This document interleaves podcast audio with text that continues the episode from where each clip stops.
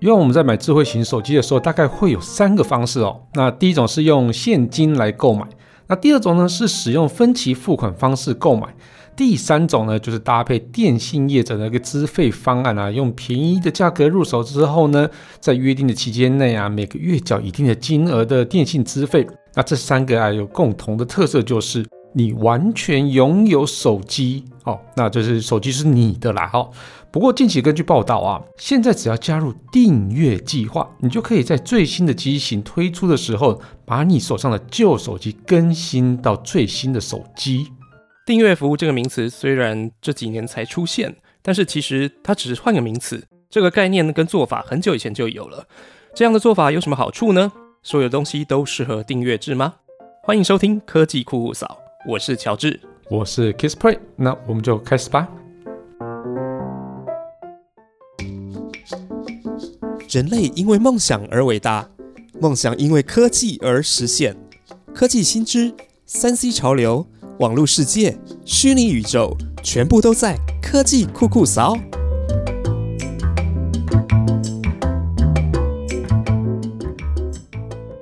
根据彭博社的报道指出。苹果将要推出 iPhone 跟 iPad 的实体产品订阅服务，那就是消费者每个月缴交固定的费用，就能够向苹果租一部全新的 iPhone。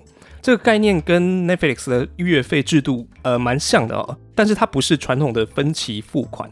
那根据报道呢，这项服务预计在二零二二年底或是二零二三年初就会推出，不过 Apple 还没有证实这个内容。那你觉得这个事情会发生吗？其实我觉得蛮有机会的哦。哦，我觉得虽然 Apple 的市占其实还蛮高的，都一直大概就是仅次于三星，都维持在 Worldwide 的第二名，就全世界的第二名。但是可以发现啊，像是小米啊、OPPO 啊、vivo 这几家的中国品牌啊，哦，手机它的市占一直逐年在逼近哦。所以这其实就让苹果的压力越来越大哦。那他们其实也很早就就已经发现说，靠硬体啊要赚钱其实不是很容易。但是我觉得他讲这句话其实也蛮蛮怪的哦，就是说他其实靠硬体赚钱已经很赚钱啊，但是好像没有他想象中的那么赚钱哦。哦，所以所以他们一直以来营收就有很很大一部分就是靠着软体服务为主啊。那像是 Apple One 啊、Apple Music、Apple Care、Apple TV Plus 这样子的东西哦。那其实，在彭博社发表这篇报道之前啊，其实就有分析师提到啊，因为消费者消费形态的一个转变啊，加上整体的营收水准啊，如果要上升的话。iPhone 从一次性消费转向订阅，就可以帮 Apple 带来更稳定而且更高的一个收入。这使我想起，我很少去眼镜行配眼镜，然后那个眼镜的，所以是订阅制眼镜。你知道，就是以前眼镜都是很坚固耐用的，有没有？对对对对。然后那眼镜师傅就会配的时候，就会一边在那边哀叹说：“啊，你这个配了之后，在十年之后不会再换了，怎么可能？他就没生意做。”不过，不过比较好的镜架真的是用不太坏啊。但是镜片啊，随着我们年纪越来越大，尤其是像我们这个年纪跨入四十之后啊，哦，那每一年可能可能就要换一次镜片，或是每两年就要换一次镜片，因为老花度数越来越严重，看镜子都看不到这样子。我我觉得现在就是镜框也变得比较消费型，就价格比较低，然后没没有像以前那么耐用，但是它的款式非常的新潮。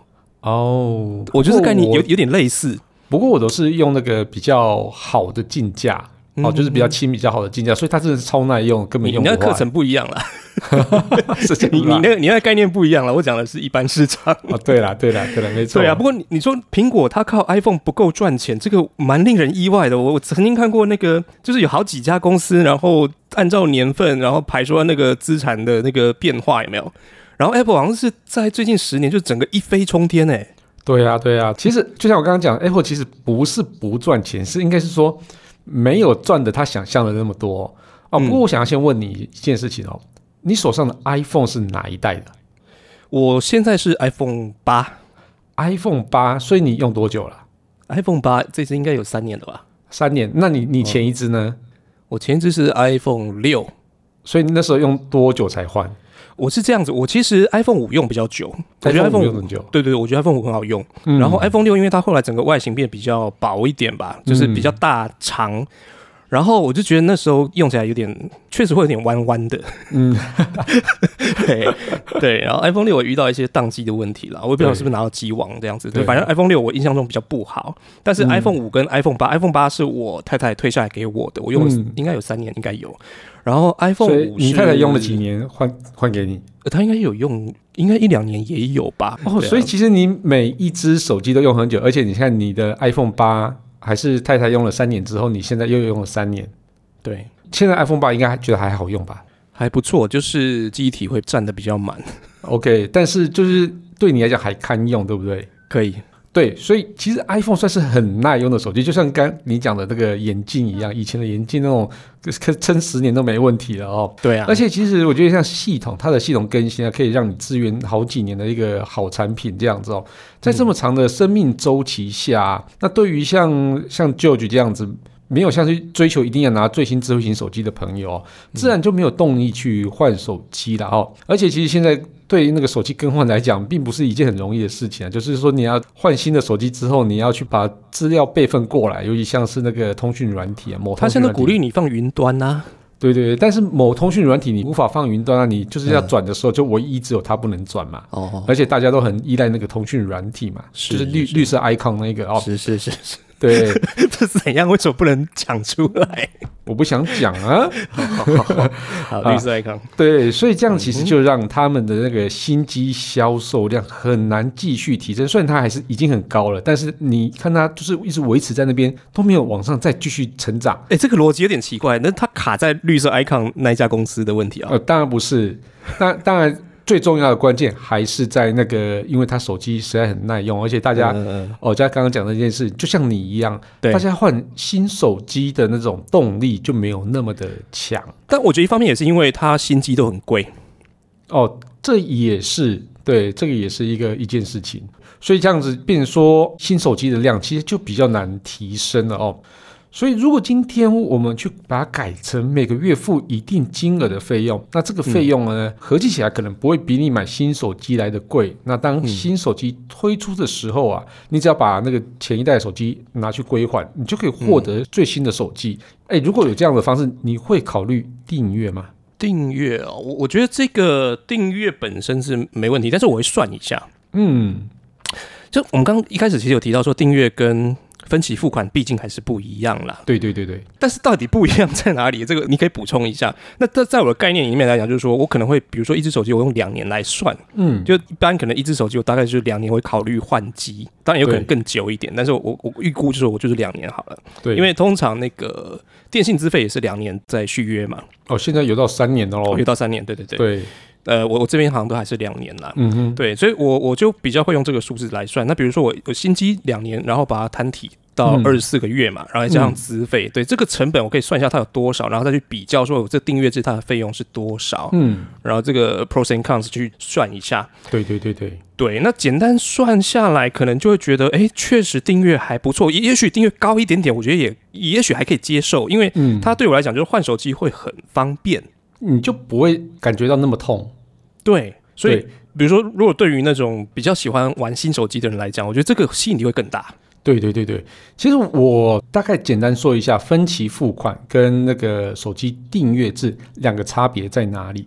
分期付款呢，就是顾名思义，你是买下这只手机的，嗯所以呢，手机的最后变成旧机的时候，你要换新机的时候，它的处理呢是你必须要自己处理的。哦也就是说，你可以把它当成二手机卖给别人。嗯，那但当然卖的程序你就要自己处理嘛。懂懂哦，，对。那但是呢，你如果是使用那个订阅制的话，那个手机使用权在你，但是所有权呢还是在 Apple 身上。啊我我是不是可以这样讲？就是呃，分期付款比较像是贷款买房子，对那这个订阅制就像是租房子。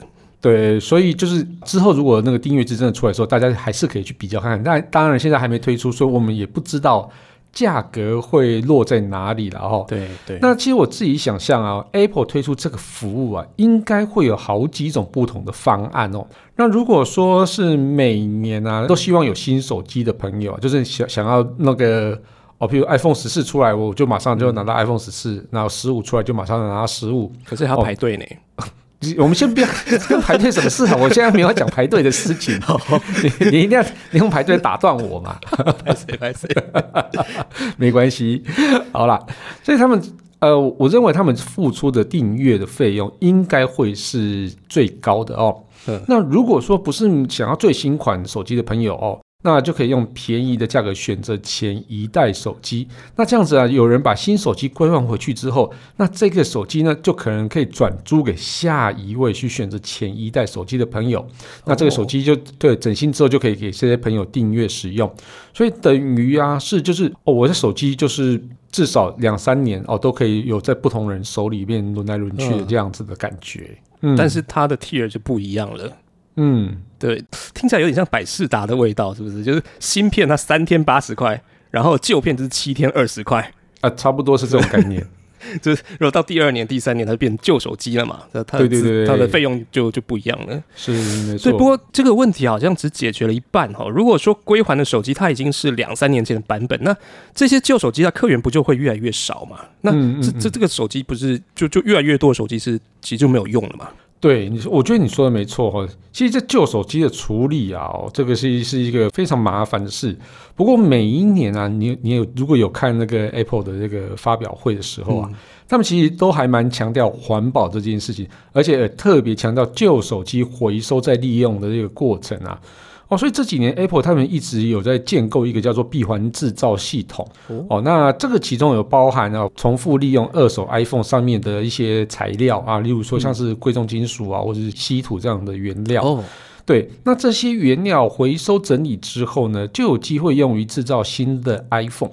那嗯假使啊，哦，以后那个 iPhone 的用户啊，都转向了订阅制之后，Apple 啊，它其实就可以取得更多的二手 iPhone，让这些老手机啊就不会成为电子垃圾，而且这些回收的材料，它还可以去制造新的手机，这样哦就循环利用的一个，就是让废料降到最低的一个方式。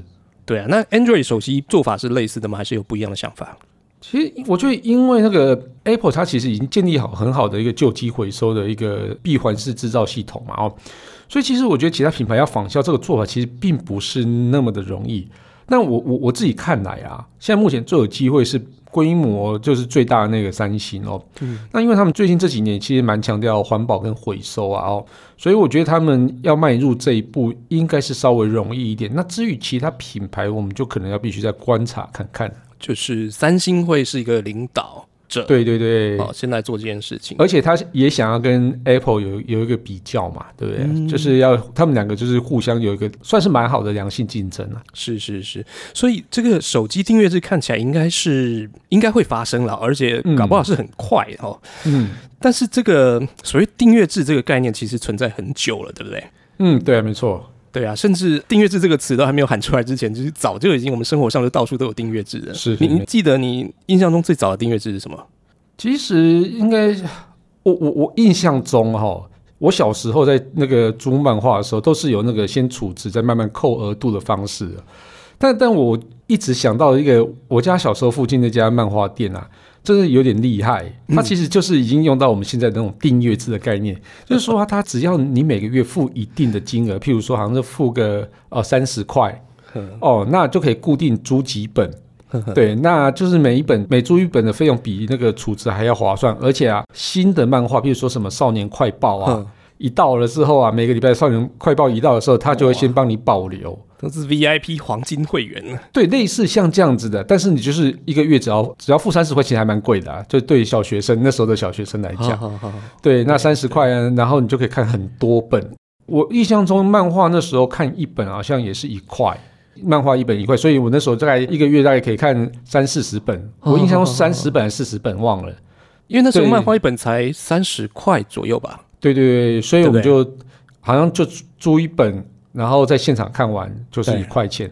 那如果说像这种月费的，好像我印象中好像可以看到五十本这样子。对对对，没错。对，所以就是是非常便宜的啦。哦，那我觉得这个其实直到这个订阅制被提出来之后啊，然后我了解它的概念之后，才发现，天啊，我家附近那个小小的漫画店嗯的那种概念怎么那么新潮？